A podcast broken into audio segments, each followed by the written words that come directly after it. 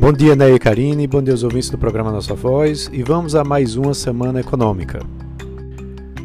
A semana promete ter bastante volatilidade, como tem sido nas últimas semanas. A gente teve aí uma expectativa muito forte é, com relação ao aumento de casos do Covid na Europa e também aqui no Brasil. Além disso, temos uma preocupação continuada muito forte com relação à questão fiscal aqui no Brasil. É, tivemos na semana passada a aprovação né, do, do orçamento para 2021 e agora temos que entender melhor como que esse orçamento vai ser é, utilizado e, a, a, é, e vai ser é, discutido daqui para frente. Uh, então a gente deve ter alguns pregões aí bastante agitados nos próximos dias. Um acontecimento muito importante que vem se prolongando na realidade é a situação do navio porta-containers que está bloqueando o canal de Suez desde terça-feira da semana passada. Essa paralisação do tráfego é, na hidrovia, aliás, em uma das hidrovias mais importantes do mundo, que responde por 12% do comércio mundial, coloca ainda mais pressão né, sobre é, as transportadoras de contêineres que já vêm operando numa capacidade muito alta. Então, isso pode atrasar é, a entrega de produtos para empresas é, europeias que dependem de um fluxo bastante importante de importações que vem da Ásia.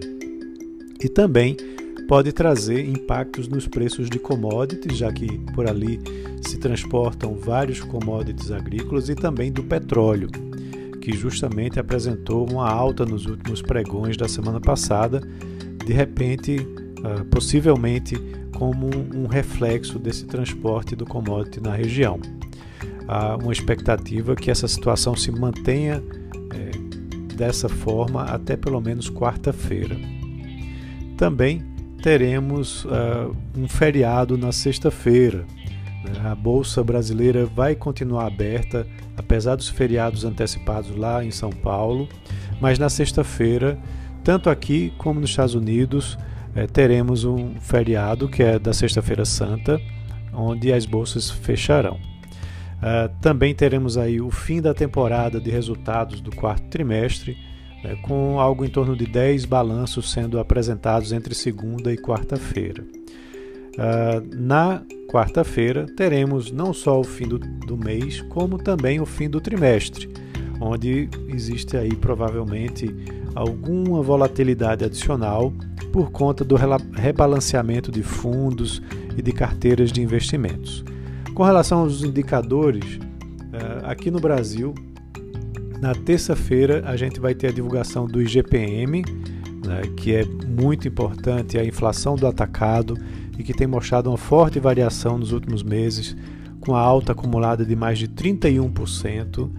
Eh, na quinta-feira teremos a divulgação da produção industrial daqui do Brasil, né, mostrando ah, como que está a dinâmica da economia brasileira, qual o seu ritmo de recuperação após esse choque mais recente da pandemia.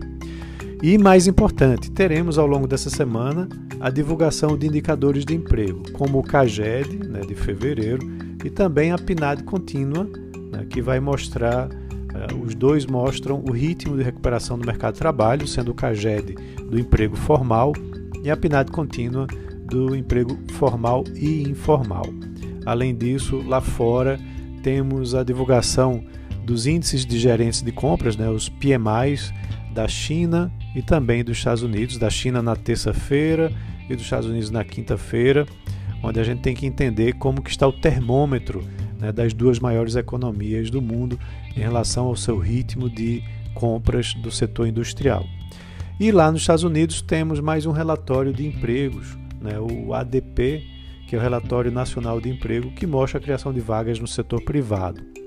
Já na sexta-feira, mesmo com, com o mercado fechado, vai sair o relatório de emprego lá dos Estados Unidos, chamado de payroll, né, que é um dos mais importantes indicadores de emprego lá nos Estados Unidos. Então, essa semana que a gente tem pela frente, vamos acompanhar né, e entender como que ela se desenrola. Um abraço a todos e até a próxima.